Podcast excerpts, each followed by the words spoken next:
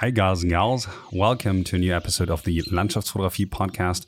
As you may or may not know, this is usually a German language podcast, but from time to time, I do invite some of my favorite international landscape photographers to the show to talk about what else landscape photography. And tonight I have the very much amazing and very talented Cody Duncan with me. And Cody is located on the Lofoten Islands and has been living there for the last four years now. And even prior to that, he spent a lot of time on those islands. So we spent mainly talking about the Lofoten Islands and the ins and outs of landscape photography on the island, a little bit about the islands and also how it is to actually be living there. And since he spends a lot of time hiking, hiking has also been part of the conversation. Also, we talked personally a little bit about his venture into photography, how it came to be that he's now spending his time on the Lofoten Islands writing guidebooks and what these guidebooks are about. Sadly, we forgot to mention something during the show, so I'm going to just mention it here. And it is that he also has a coupon code that you can use as a discount for his books. So, in case you want to know more about the Lofoten Islands after listening to the episode, just go over to 68north.com and there you can pick up some of the ebooks about the Lofoten Islands, for example, the special on winter photography, but just as well on the different hikes on the Western Lofoten Islands and a lot of other stuff if you would like to see more work of Cody's, uh, additionally to what you find in the liner notes, where I put some of the imagery that we've talked about, you can just head over to 68north.com or codyduncan.com, or I think the third one would be distantnorth.com. There you can find more of his work, also from Sweden, New Zealand, and different places on this planet, because he's not only limited to the Lofoten Islands, as we've talked about in the podcast as well. And since Cody started off doing this whole thing very altruistically, you'll also be able to find a lot of free information on the Lofoten Islands on his various web pages and also information about hiking equipment and different other stuff that you might be wanting to know before you start out over to the islands if you've never been before. So be sure to check that out as well. If you're interested in listening to more of these international episodes, head over to my homepage, which is uh. There you'll be finding a couple of blog posts that actually have the tag English in the title in brackets, um, with guests such as Alex Nail, Colin Sillerud, or Hougaard Malan. So be sure to check those out if you want to hear more about places like South Africa, for example, and the great Midwest, or rather the west of the United States. And I guess with that, I leave you to the 51st episode of the Landschaftsfotografie podcast in conversation with none other than Cody Duncan.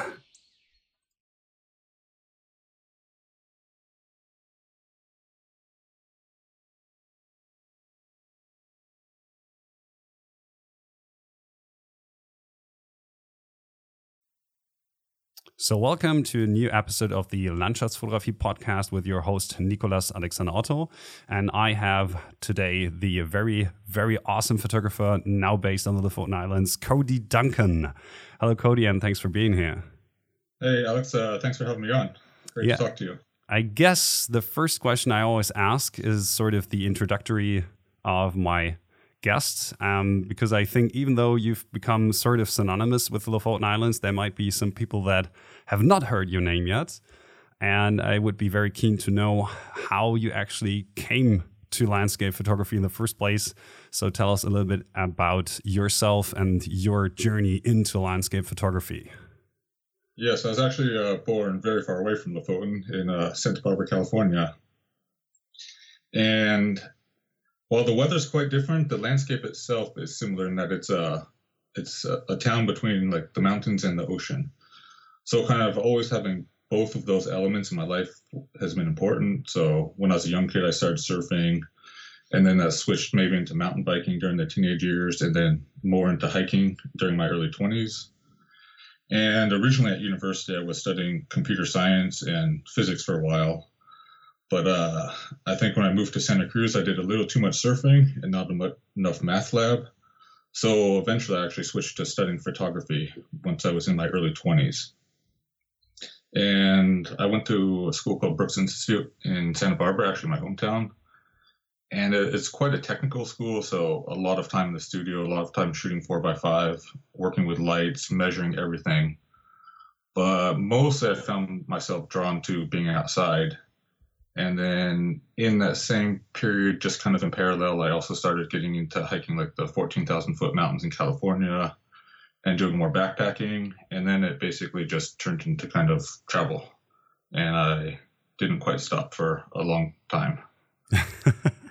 so you're one of the very few people on the podcast that actually has a classic, well, photography career in that sense that you actually studied photography or had some sort of, well, mentorship professionally in that regard.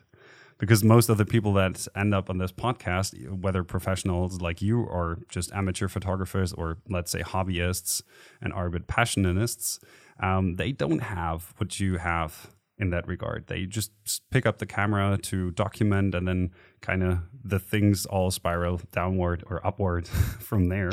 So uh, that's very interesting to hear that you actually have formal training in that regard. Yeah, I mean, I think it's something that's definitely not necessarily necessary. And if I could have a, have a time machine go back, I might not necessarily do it again. Um, but when I studied, that was between 2002 to 2005.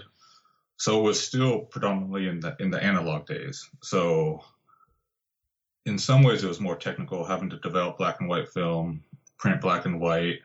Um, a lot of time in the dark room. I probably spent a thousand plus hours in the dark room. And then slowly, halfway through, then that was the beginning of the switch to digital. And by 2005, I don't think I've actually shot a single roll of film since then. And you don't but miss it? No, I mean, part of me thinks like, oh, it'll be nice to have a Hasselblad six by six and shoot some black and white and have a, a dark room here in my cellar. But it's not something I miss, and especially I did two two two month trips to Europe um, as a film photographer, and then that's when you're carrying like the the 10 liter stuff sack full of like 40 or 50 rolls of film. And that was like that's a big chunk of your backpack when you're traveling and just yeah backpacking. And then you go home and then you get the bill for $15 per roll for 36 shots. So it's yeah once once i went fully digital i kind of never looked back to the, the film days. It's interesting because recently I've seen a couple of very prominent uh, digital photographers, landscape photographers, that is, that uh, bought a Hasselblad, for example, just to I don't know, sharpen their senses or get back to the basics, as in every image has to be perfect, and there's no way that they'd be spending much time in the dark room trying to get uh, like the HDR thing going, where they um, expose different negatives and and all these things into one image. And um, I don't know if there is something to be gained from those experiences as a photographer. Um, I don't know how you see this. Uh, no, I think there definitely is. I'm I'm glad I learned on film actually because like people make fun of me sometimes that I just keep my my camera on daylight white balance all the time. But I learned to see film when film actually had a white balance, and then if you want to change that, you had to put filters on. So intuitively, I know even if I'm shooting in twilight or snow, how what the result is, is going to be, and I just want a consistent result across all my photos, and then I'll adjust it later accordingly if I want to. But then with with black and white film, you actually had you didn't really need to do HDR because you had so much more latitude between exposing the film and then also developing the film. You could uh, was, you had much more dynamic range than just until like the modern generation of cameras, I would say. And that is even Digital. for a medium format and the most advanced films that you could get. Yeah, definitely. You have um, if you're aware of Ansel Adams' zone system, yep, it was basically if if if I was shooting zone system on black and white film, I would usually have like say two or three film backs um, for my if I was shooting Hasselblad, and then depending on the the lighting situation of the scene, you would have one one film back that is like underdeveloped, one film back that is is pushed a little bit, so that's how you would control the contrast by your exposure and then your later development of the film. And then, then ideally you're developing the film to match the, the tonal range of the paper you're printing on. So it was, I'm a bit rusty on all the details, but it was quite a scientific process. And you're doing like weeks of testing even before, like as you're learning the concept of kind of developing or shooting, developing, and then matching the development to the paper. And then once you're in the field, you kind of learn a little bit more about how to do that. Yeah, I've only read about the zone system pretty recently, just uh, to make sure whenever uh, there would be a question coming up, I would be able to sort of at least give a little bit of information about it. But as far as I can remember, most of the stuff was pretty complicated, as in it's very akin to what we do these days with multiple exposures bracketed and then put together into a single HDR RAW file that we then develop. Otherwise, the material later on will not be able to hold the dynamic range, for example. And I guess there's something to be gained from that analog because the process itself is so much slower and so much more, well, I guess, painstaking that you really have to learn by heart how this works. Otherwise, you'd be wasting a lot of money and a lot of time. Yeah, exactly. And you also had to pre visualize a lot more. For example, if you're if you're shooting in black and white, and then everyone knows like the classic shot of like the nice puffy white clouds with a deep dark sky but you achieve that effect by putting on a red filter on while before you even shoot. So then you have to know how many stops to compensate for the light loss from the filter, and then you have to know that that filter is going to really dark. It's going to take away the blue. Yeah. And so you're going to get that really dark sky. And so we could use like green filters, yellow filters, orange filters, depending on the the subject you were shooting, to either emphasize some elements or uh, darken some elements and whatnot. So but all that had to be learned and seen in advance, kind of. You couldn't just take a photo and look at your histogram and well, be done with it, sort of. Yeah. Coming back to the um, idea of hiking and photography and your, well, I guess early life influences, as in hiking and surfing and all the outdoor activities, um, has there ever been a time where you felt like something else than landscape photography was what you were aiming at doing during your study days? Or was it already pretty clear that due to all your affection to the great outdoors, you'd be taking a step in that direction after you completed your studies? I think at first it was actually, I was just more into travel in general and landscape photography, or also I did a fair amount of just travel photography. Um, was an excuse that let me travel, earn some money without necessarily having a fixed home base somewhere. And that was also kind of starting in 2005. So it's quite a different world, both in the online world and the, the photography um, income world than it was than it is today. But I think I just kind of I fell into it and I, I never stopped. And when I moved to Germany, actually in 2015, was the first time I had uh, a fixed address in 10 years.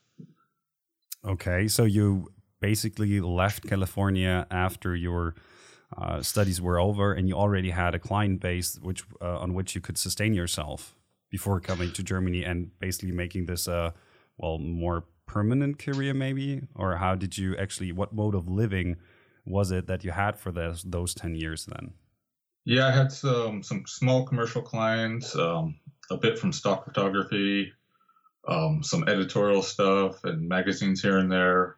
But I, I wouldn't say I was earning a, a good income. I was getting by. But I've also spent many nights on like bus station and ferry station floors and in random spots to save money for not having enough money for a hotel. And then I would, uh, yeah, bounce back and forth between mostly Europe and, and California. Um, a few months in each location, and but it wasn't definitely uh, I wasn't going to pay rent anywhere for a while anyhow. that makes complete sense to me. I like actually like that mode of living, but I guess as a German citizen, it's not that easy with uh, insurances and all that sort of stuff, and you need a sort of fixed address to get any sort of papers uh, with which to travel and all these sorts of things. So I guess it's a little bit easier as a U.S. citizen to be able to live that freely and unbound by location. Yeah, I think I think for us it's a little easier. Like uh, right out of university, I applied for a working holiday visa for New Zealand, and I went there for about ten months. But I think I earned probably more money cleaning beds and toilets and hostels and cleaning out chicken coops than I did from photography as well. But if you work just some crappy job for three weeks somewhere at some lodge, and then that's a thousand dollars in your pocket to go travel a bit more, that's kept me on the road. Yeah, I guess that's a good thing also because it doesn't not infect you, uh, impact you, uh, photography wise. Uh, as far as choices are concerned, what you want to shoot, for example, if you don't have a client for which you actually have to do some sort of commission work, for example. Yeah, exactly. And like I've I've done also in Scotland. I've you just show up at a hospital, hospital, see if they need anybody to work, and then that's a free month to stay on the Isle of Skye, for example, which I've done several times. And then you can slowly make connections, and then that can expand out maybe to some other locations, or maybe like the hostel agencies need some actually marketing work, and so you can provide some images. And so yeah, it was it was a lot more kind of word of mouth and just showing up somewhere and asking. Um, in the old days for me, that's a pretty brave attempt at uh, trying to get by. I must say, like I guess most of people are a little bit too focused on security in that regard. So a lot of experience that you had, most other people will never have. So that's uh, something I gotta say I've uh, the utmost respect for. Yeah, I, th- I, think I missed out though. Like I don't know if, if I was kind of 22 years old today, would I go into like the the van life thing and become like a, a travel YouTuber or something that seems to be quite popular these days? I mean, in New Zealand, I did live in a van, but the hashtag van life didn't exist back then. Yeah. It was just, I live in a van. And that was because that was the best way to travel. So it's, uh, I think there's a lot of opportunity actually for younger people these days than much more than existed back in 2005 to 2010. Although I guess that's going to eat itself at some point because the market is oh, so oversaturated that even though if you're a van life guy or girl, it's a little bit difficult nowadays. Maybe it's been easier like three years ago to make a living of this uh, if you had the proper clientele to work for, be it um, the tourism industry or maybe the advertising industry. I guess in 2020, there's so many people trying to do that that uh, the industry is gonna die down at some point. I guess. Also, who knows uh, how long these outdoor landscape uh, images are gonna last in that regard? That they might the, the whole hype might just die down.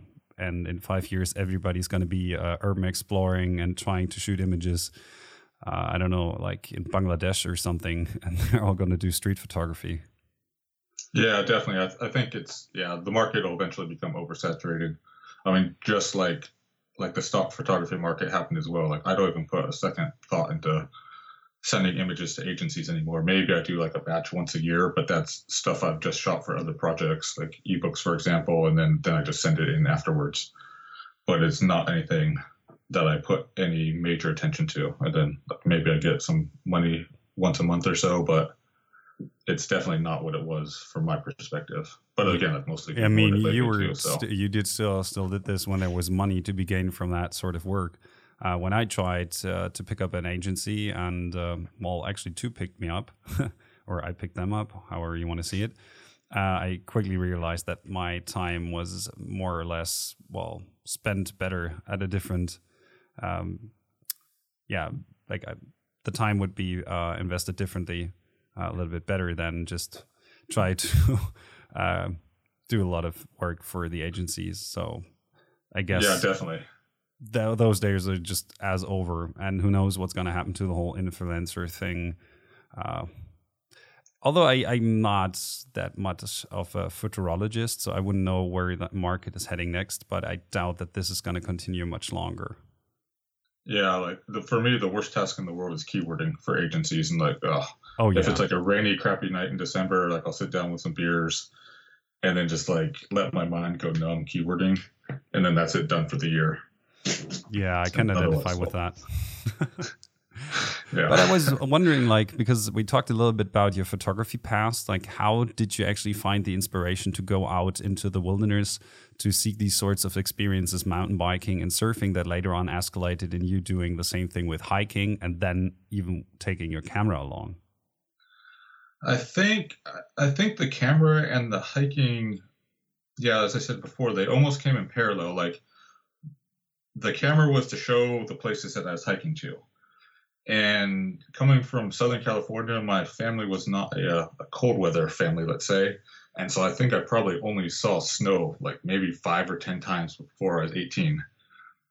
and then but then once i started driving and i could go off on my own a little bit then i would i found myself mostly going to the mountains and then the higher mountains because it was just it was something new compared to like my coastal mountains that would yeah maybe snow every three years and then you'd actually skip school and go make a snowman um, so it was i think it was a combination of recording what i was seeing and then which then pushed me to kind of see more dynamic places which is eventually how I found myself spending more time in, in say, Northern Europe and, and Norway, which I'm mostly known for, is that it, it's quite a dynamic place compared to what I grew up in.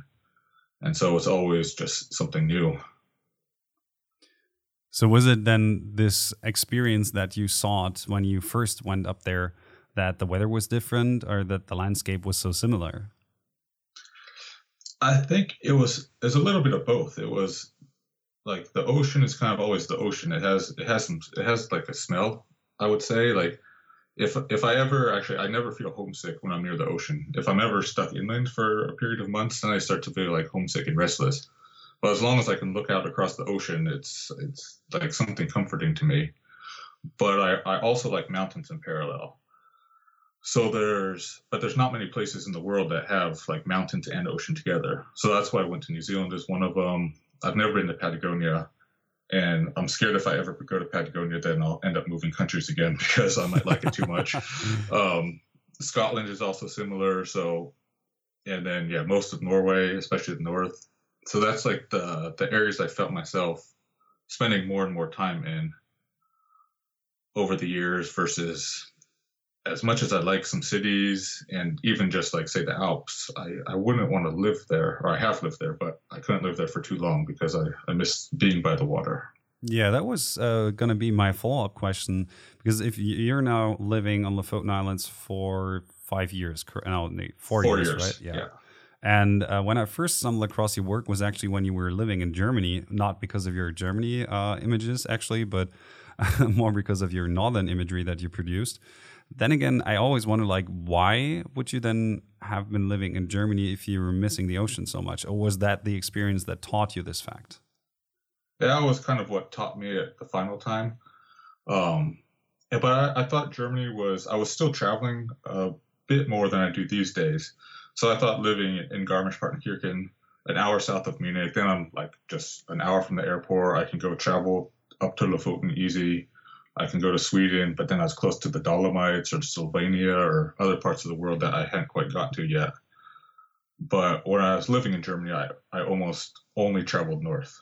I never actually went to Italy or anywhere else. And so I was like, okay, maybe I should actually be based in the north since that's where I want to spend my most time.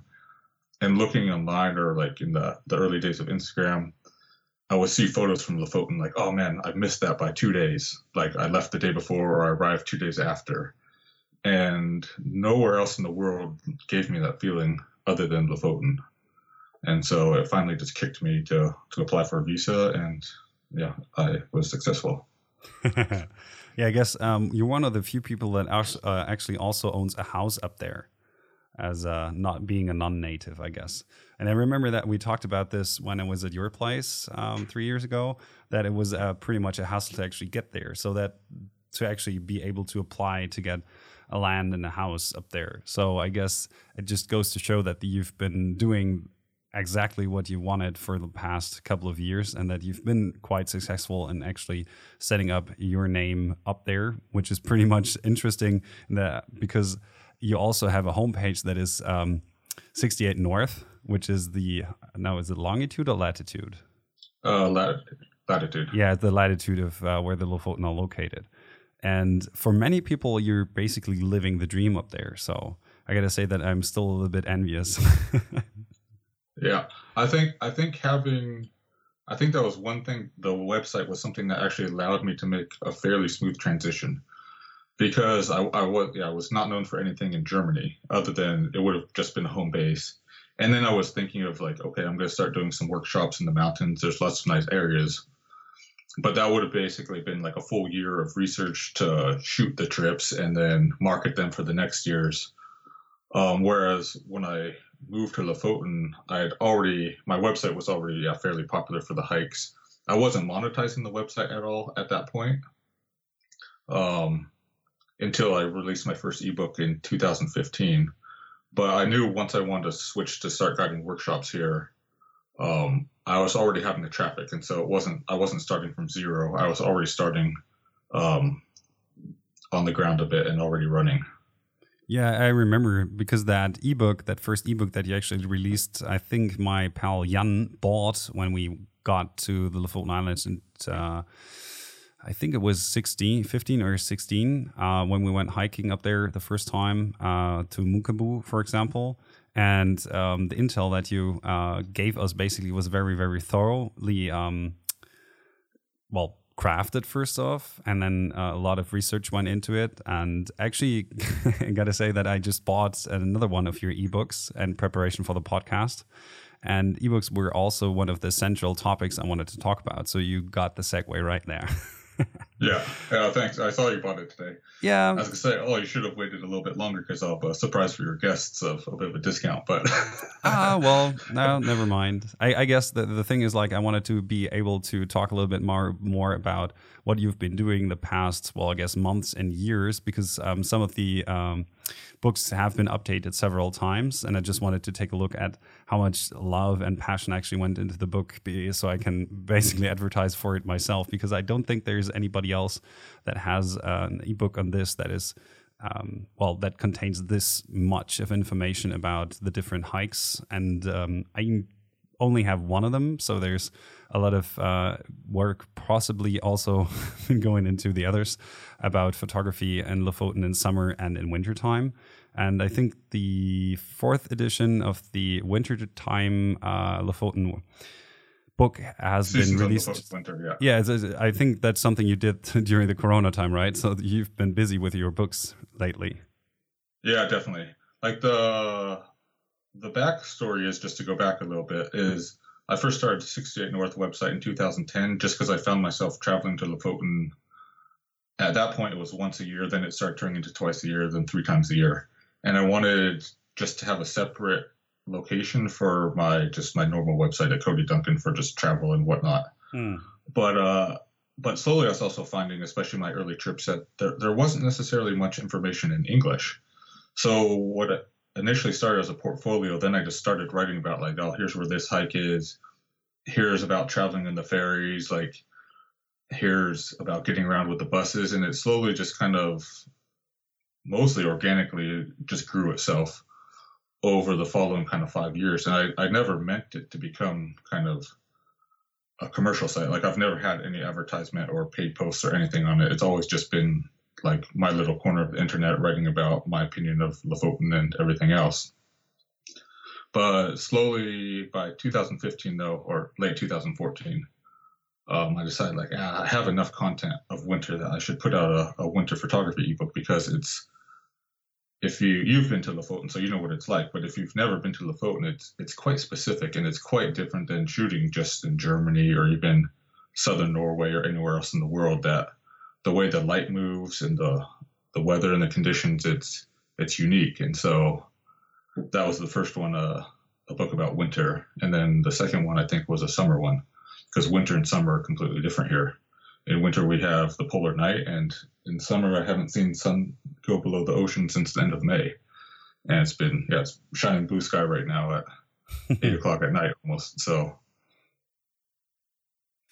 I guess though that there's um, not only the difference in season, but there's also a difference in what people can and can't do during the times. Because I've found it to be very interesting to read about um, hiking Lofoten in winter as opposed to hiking in summer, because there's a lot of avalanche risk, for example, and a lot of other things to be considered. And you spend at least, I think it's like 78 pages on pre, um, well, basically like a introduction to the islands and what to bring, what to do in that regard. That you need transportation, how you get there, um, what like where you get the information, for example, for avalanches and weather, and how to prepare for different circumstances, where to park because that seems to be an issue as well nowadays with the Lofoten being more and more popular. So there's a lot of investigations um, to be made prior to a trip, and you pretty much have all the information gathered in the books before you even start with the different hikes or the different locations. So I guess that's a lot of um, research time that you uh, put into the books so that other people can save the time, basically. Yeah, definitely. And it's also, but it's also for my benefit too, because when people come here, I want people to be good tourists, and the the locals want people to be good tourists.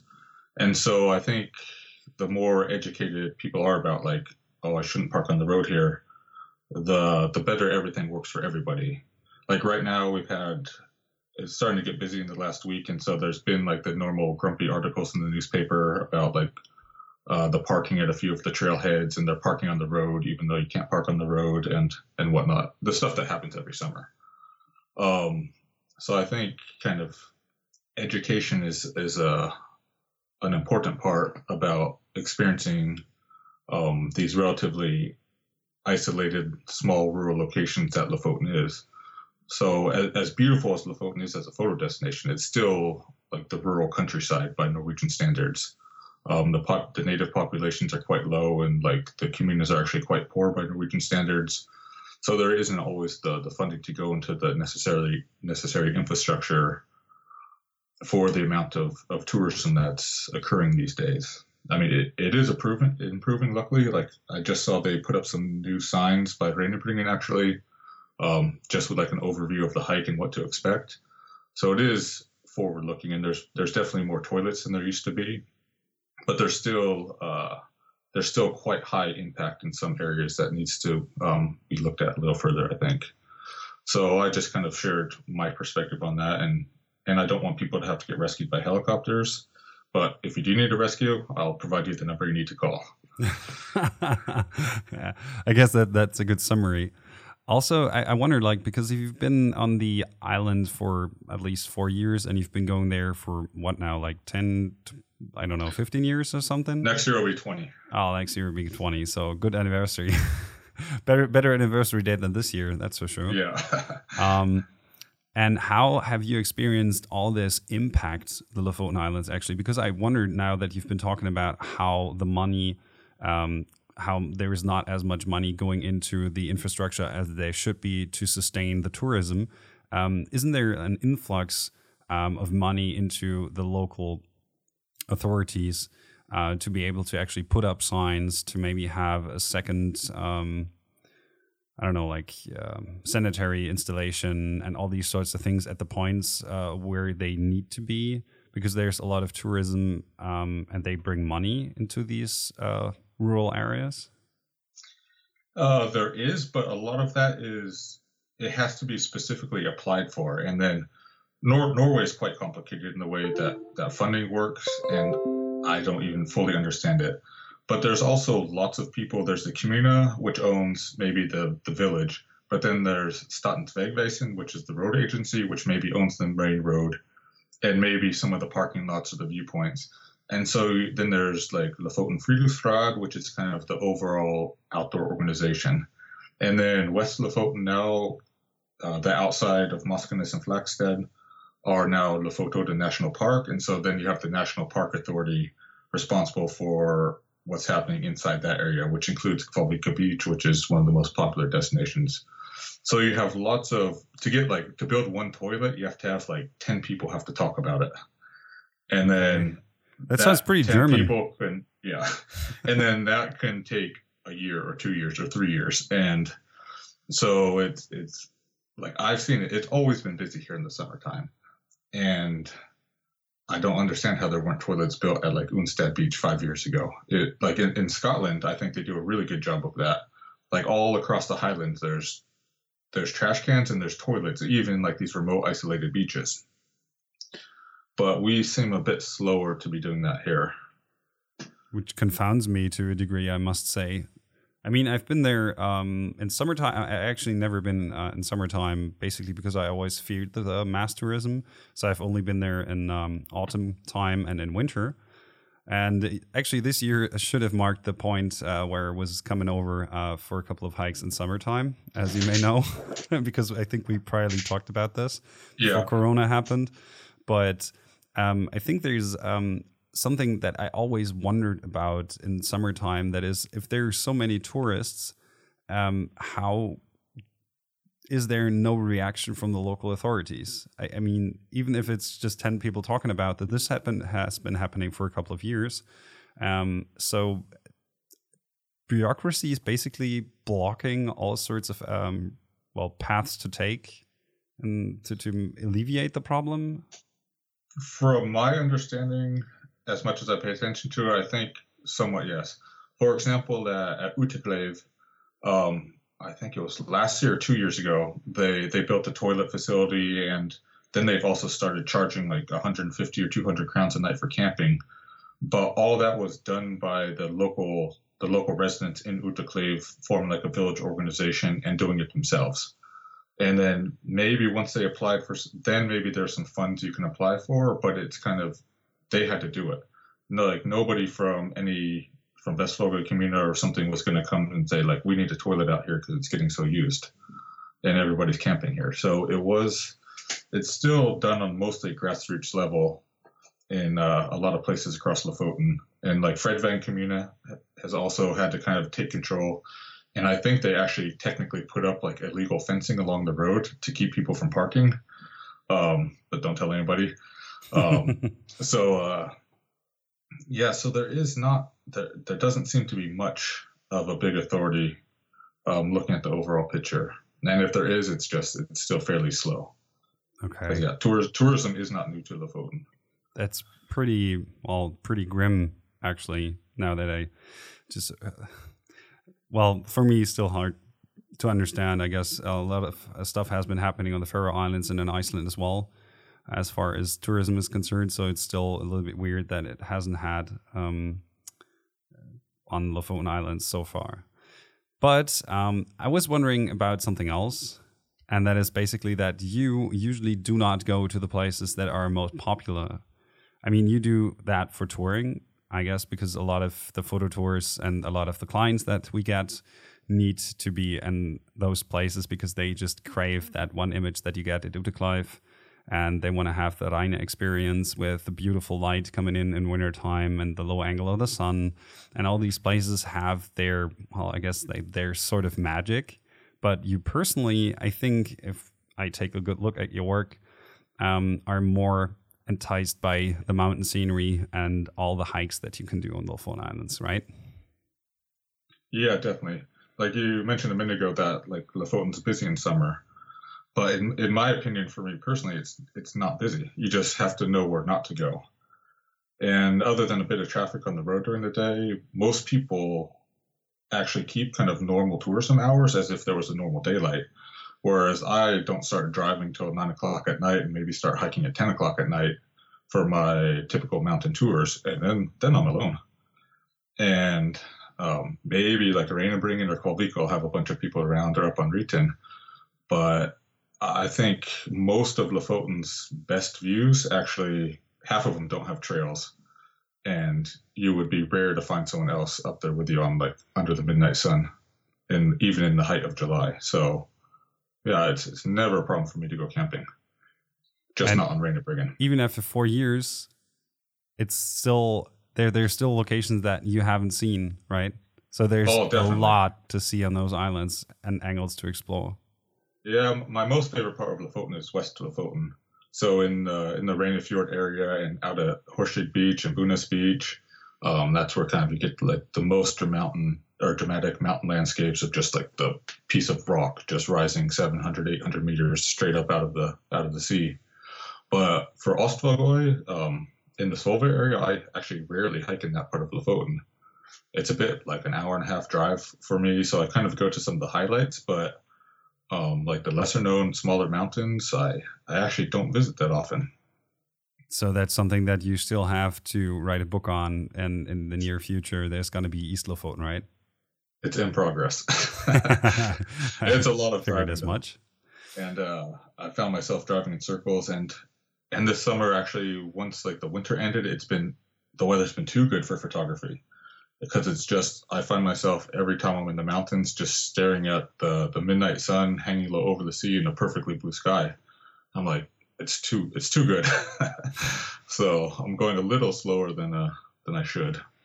Well, I guess there's also some some uh, something to be gained basically from having a little bit of downtime and if it's not just uh, trying to finish a book on something else, for example, or just keywording words, uh, images for agencies, and just maybe have a campfire and enjoy a little bit of the countryside without having to think about work all the time. Yeah, I've definitely been uh, heavy on the barbecues this summer.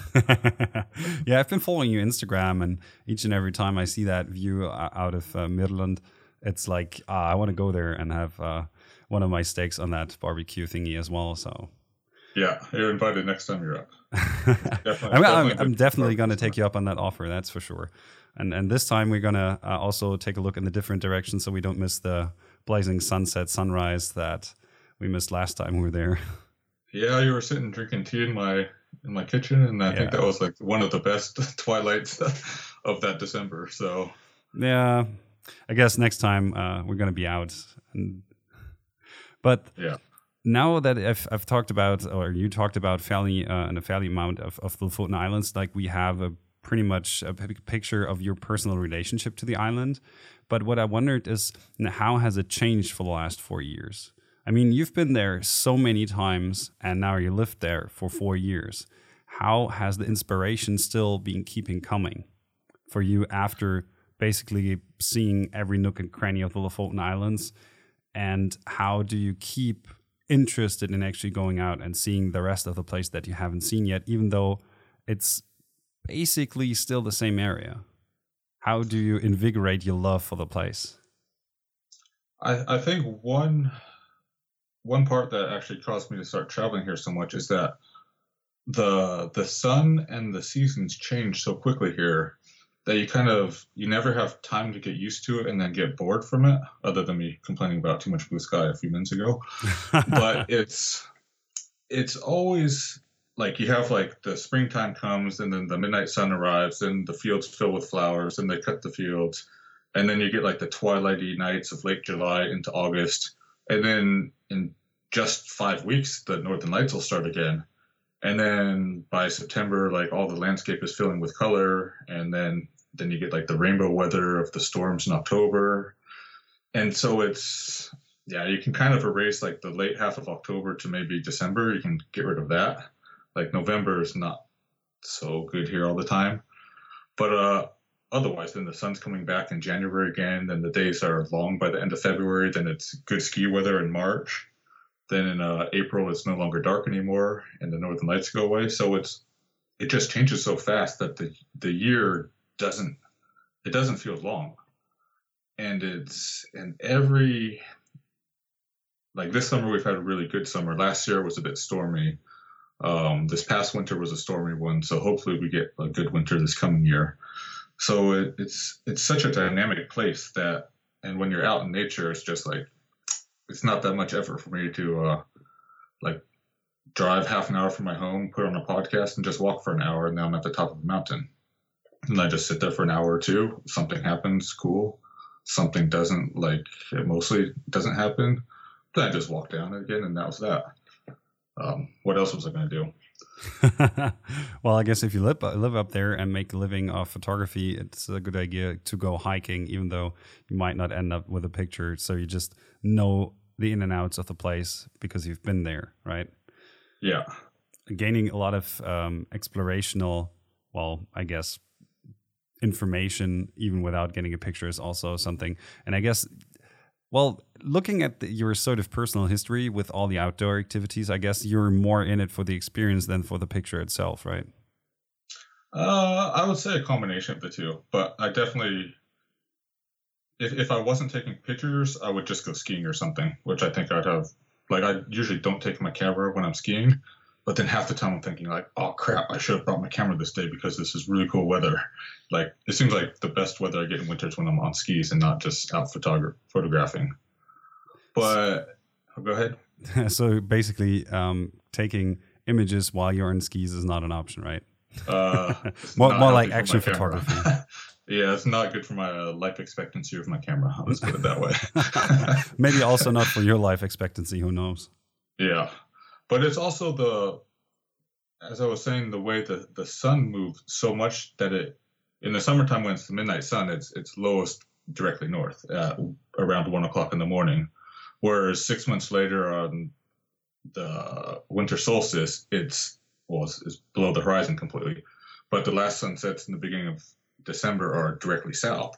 So when you combine that with the a mountain landscape that Lofoten, like Lofoten, that's also surrounded by ocean, like you can be on a mountain and say in June and say like, okay, I need to come back here in in five weeks because then the sunset is going to be setting a little bit more to the west, and then it's going to be shining on that mountain face at sunset.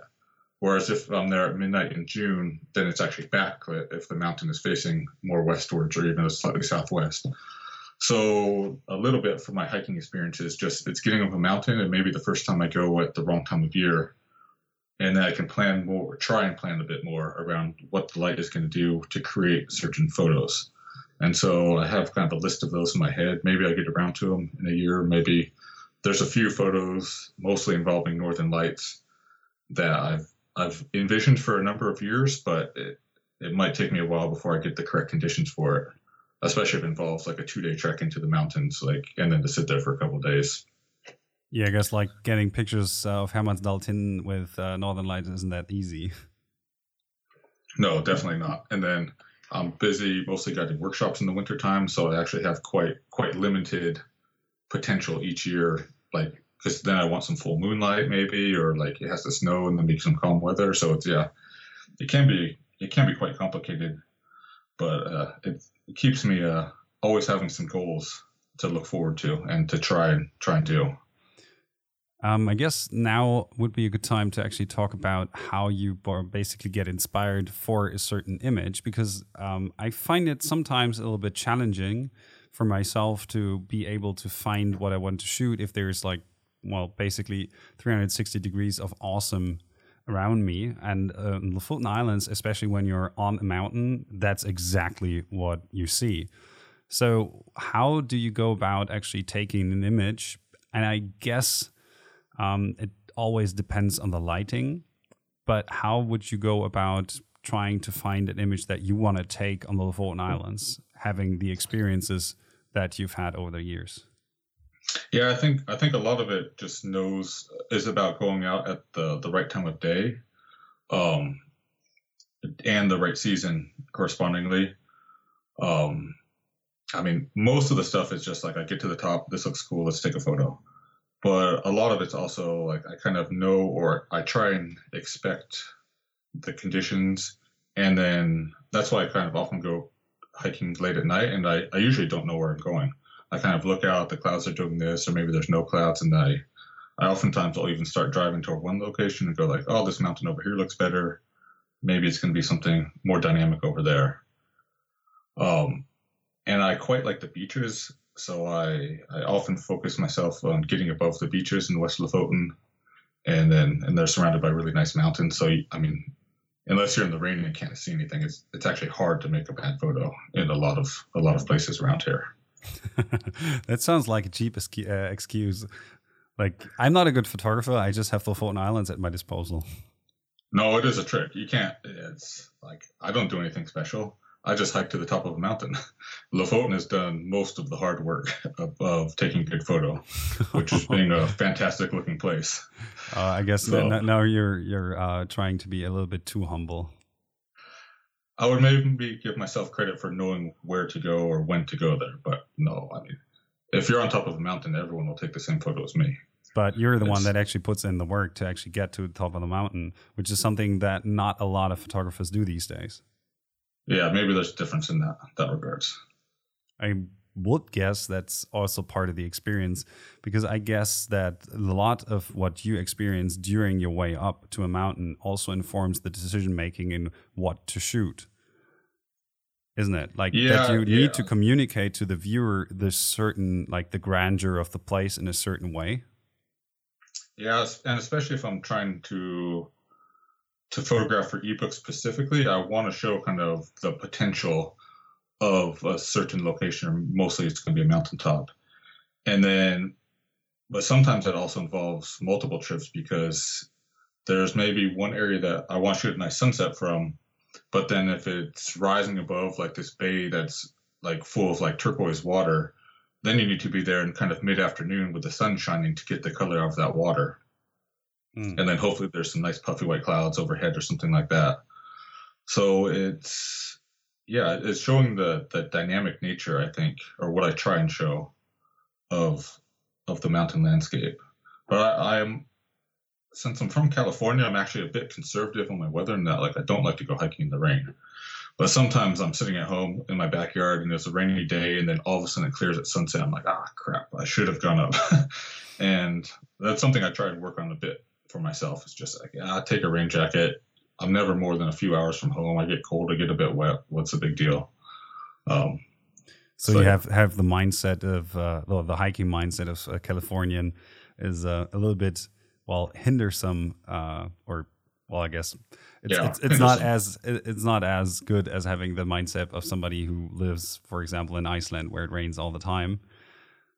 Yeah, or if I grew up in Scotland or something like that, then I'd just be out in all kinds of crap weather.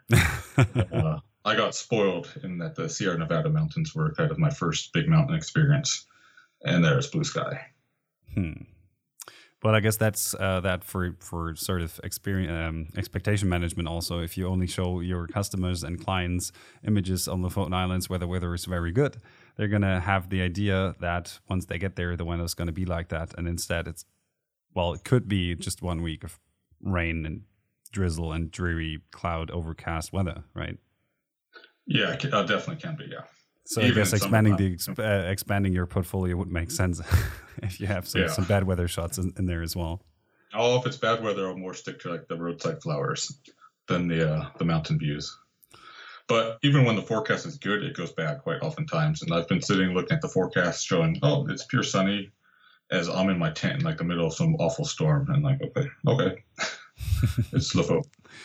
So has um have the Lofoten Islands actually changed your approach to photography as the personal relationship between you and the um, islands has progressed? Uh, a little bit, I would say. Like, I in my early years, I kind of I would shoot like travel stuff, so like cityscapes, or else I wanted kind of pure nature of like no sign of any humanity. And then over living in Germany a couple times over the years, um, there's kind of not any of that or not much of that pure wild nature. There's always kind of some sign of people somewhere. And then Lofoten is a bit of a mix of that. You can go to the the Yttersea, the outside, and you can have just basically wild landscapes without any roads, no power lines, no anything. Whereas if you're on like typically the the Westfjord side, the southern side, then there's more signs of civilization. And so I kind of do more like I don't mind so much anymore if I'm on top of a mountain and there's like a road in the village down below next to the sea. Whereas I think a few years ago I tried I tried to avoid that more. And sometimes now I actually try and make it like a key element of the photo, like because there are some of these really nice like coastal seaside villages that you don't really get anywhere in the world.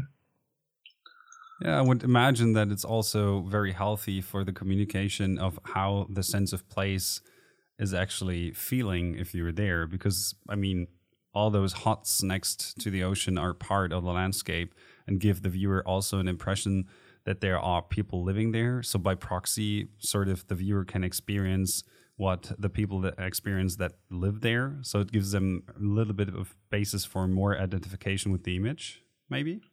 yeah, it's definitely like it's it's very much a, a, living landscape, and people have been fishing here for a thousand years, and so it's it's oftentimes a perception I think of the Lofoten and maybe Norway is just the wild nature, but people live everywhere here, so there are people like on the rocks above above the sea or below the mountains. And so I think, yeah, it's definitely important to show that element of it. It also makes sense, I guess, to show some of the areas that are actually settled uh, when people live there because it's also part of the impression of what makes the islands so interesting. As in, if you go to places like Baffin Island, for example, you have the wild nature, and you need to be way out of well every civilized area to get there, and it's very hassle. It's a hassle to get there. And Lofoten Islands, you basically have sort of infrastructure next to where you need to go, and it's one of the reasons why the islands have become so popular. And I guess communicating that to the viewer is also something that makes the island so multifaceted, I guess.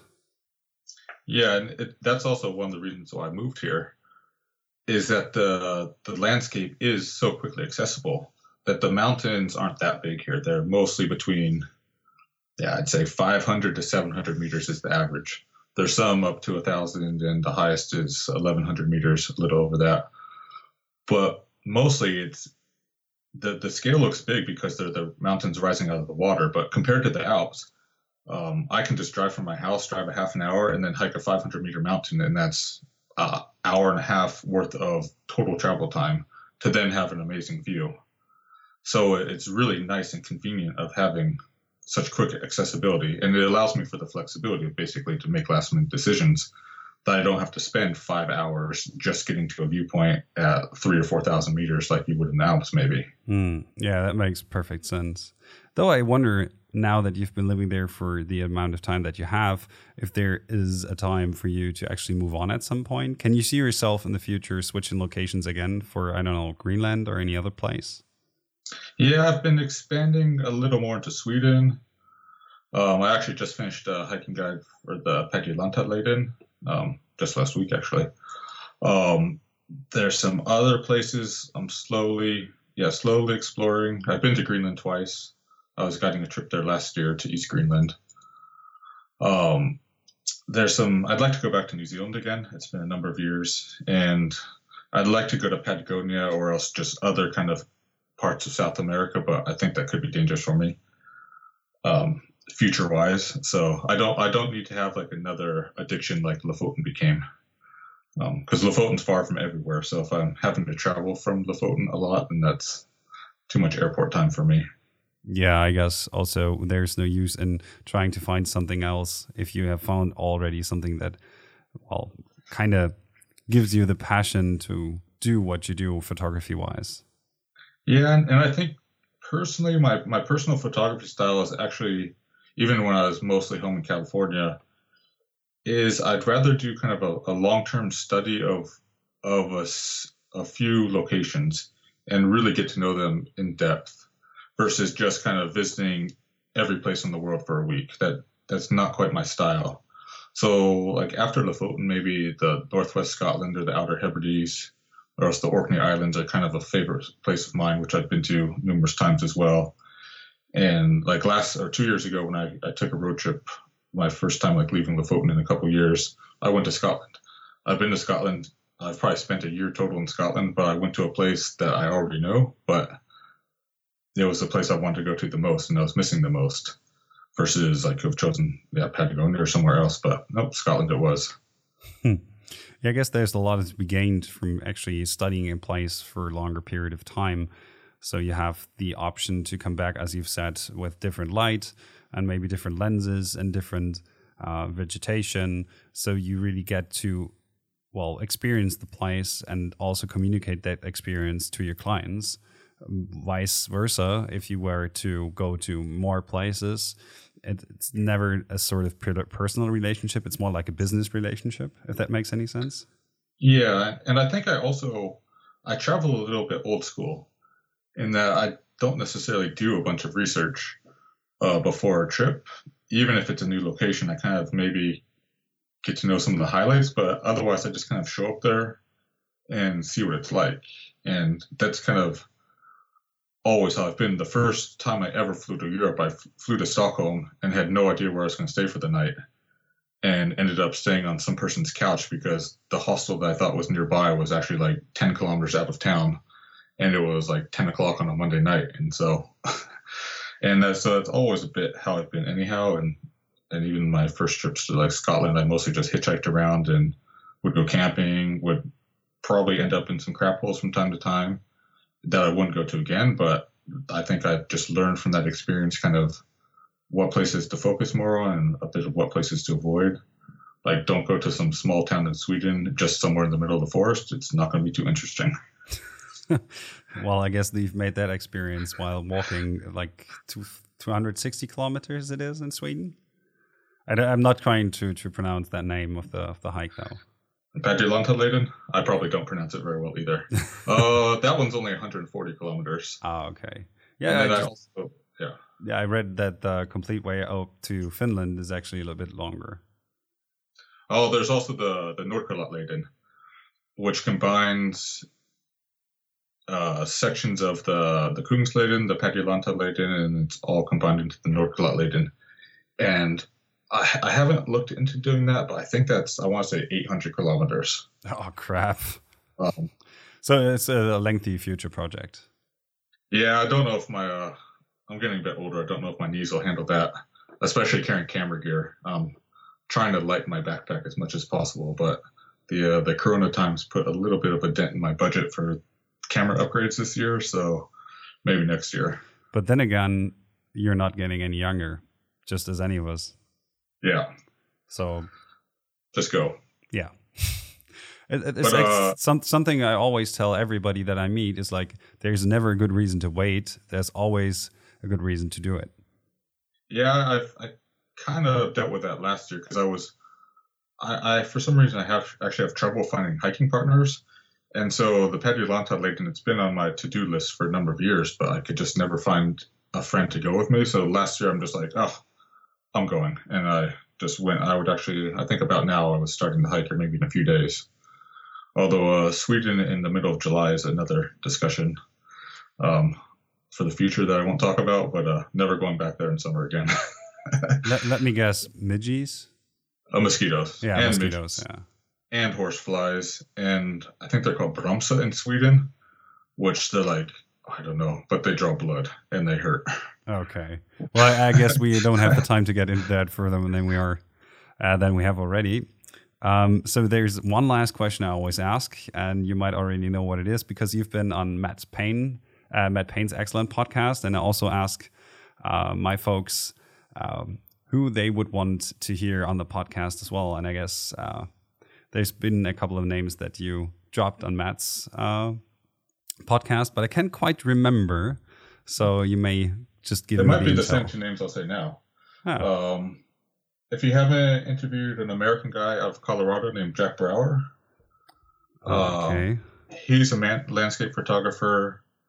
Um, I, he started. He's been doing it a while too. So I've I've known him for a number of years. Yeah, he's the guy um, that also has the the um, the homepage building system, uh, White Yeah, Range Galleries, right? Yeah.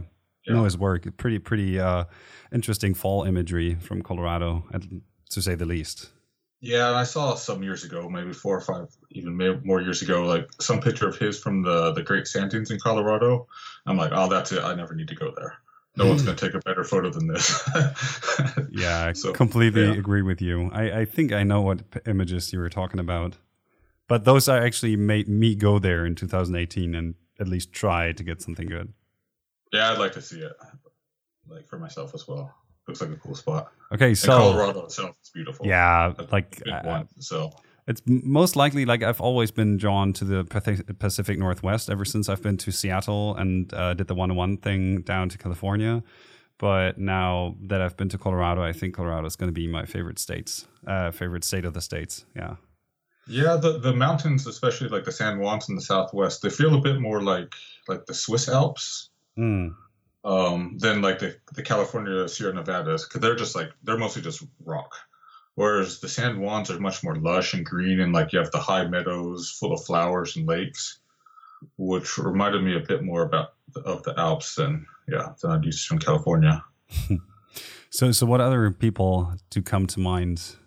I would say uh, a Scottish photographer that's been kind of an influence of mine for a long time, and um, he's actually been to Lofoten and got some workshops out here. Is Bruce Percy. Ah, Um, he has a very, very clean and like I'd call it ethereal style, in that it, it's quite a contrast to like the popular Instagram stuff you see these days of like over mood, over saturation, over over everything.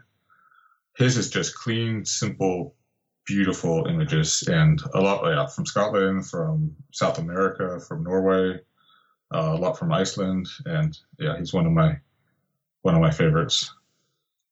and do you have a third person for me? Oh. Have you interviewed Alex Nail? Yes, of course. Okay.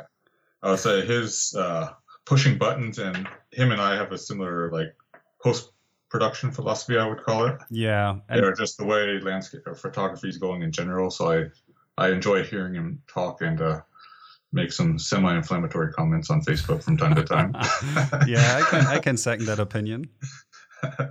so, but I'll let him do that. Yeah, I'm, I'm probably gonna meet up with him later, um, probably next year again for another Drakensberg adventure.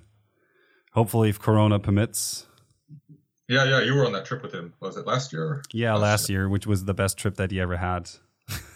Yeah, it looked like that. All that kind of the, like the mist in the around the mountains. It looks like a cool place. Yeah, I, w- I would highly recommend to go. But I guess for him, it turned to addiction. So who knows? If your photography uh, is pretty similar, you might also be moving down to South Africa then if you were to go down there and see it for yourself. Yeah, it could be. There's there's a few places in the world I'm worried about. I can't yeah I can't go to because it might be might be moving houses. Yeah, who knows? But then Although again, I my, huh? No, I, I meant I don't like see myself living here forever. So uh, so maybe South Africa. Yeah, maybe Spain once I'm older. Spain, okay. You mean like the Picos de Europa? Yeah, yeah, somewhere up there. Okay. Okay, so I guess that's that. And I uh, got to thank you very much for actually spending the time with me in the podcast to inform people about the ins and outs of the Lofoten Islands. Uh, your ebooks and your photo tours can be found on uh, 68 North, right? Yep, everything at 68 North. And if people want to go to find more of your imagery that is not in the ebooks, and more of the work that is not about Lofoten, they go to codyduncan.com, right? Yeah, although I don't update that very often. Maybe you I should. yeah. and I also have a, a distantnorth.com, which is more about Sweden at this point in time. Like if you want to hike the Kungsleden, for example. I'm um, just going to put all those links in the podcast description so people can find it in the liner notes. All right. So thank you very much for being on here and talking with me and talking to my listeners. And I hope you have a very good rest of the evening on your drive to Tromsø. Yeah, definitely. Thanks for having me on.